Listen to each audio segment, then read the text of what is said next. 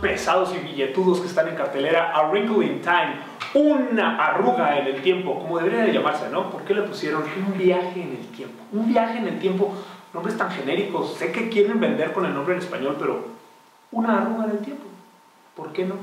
Es una superproducción de Disney con Oprah Winfrey, con Reese Witherspoon, que trata sobre una niña a la cual se le pierde su padre, es un científico su papá. Tras la desaparición de su padre científico, tres seres peculiares ayudan a esta pequeña y a su hermano a viajar a través de distintas dimensiones para encontrar a su padre, quien estaba en búsqueda de una respuesta a lo que es el universo, a entender el universo. Es una película fantástica en donde Disney se aleja un poco del esquema de las princesas, pero eh, retoma la, tradicional creación de universos y la creación de mundos, ahora en, uh, acción viva o en real life action, con Oprah Winfrey vistiendo cosas súper locas y estrafalarias, pero es una delicia verla en pantalla. Ella actúa muy padre, a mí me gusta mucho también Reese Witherspoon. Termina siendo una película de Disney que va a gustar mucho a los niños pequeños. A los grandes quizá nos decepciona un poco porque es una película tan ambiciosa que se va a muchos universos y muchas fantasías y realidades paralelas y al final ya no saben cómo resolverla y de dos patadas te arreglan todo. Pero es una película con un bonito mensaje, un mensaje de amor, de paz, familiar, para llevar a ver a los niños, sí, ¿por qué no?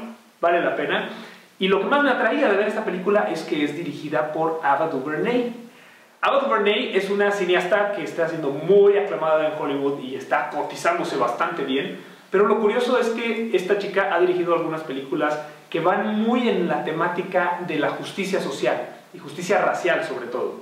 En el 2014 estuvo nominada con la película de Selma, que estuvo nominada esta película a Mejor Producción a los Oscars. En el 2016 me parece que su documental también estuvo nominado, el de 13, que habla sobre la treceava enmienda de Estados Unidos que al parecer no ha erradicado la esclavitud.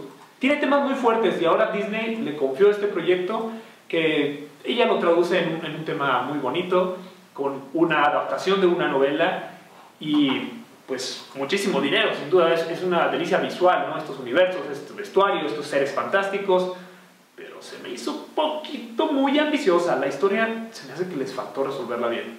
Si quieren llevar a sus chamacos, llévenlos y aguántenla, porque ellos van a divertir y tiene un bonito mensaje para toda la familia.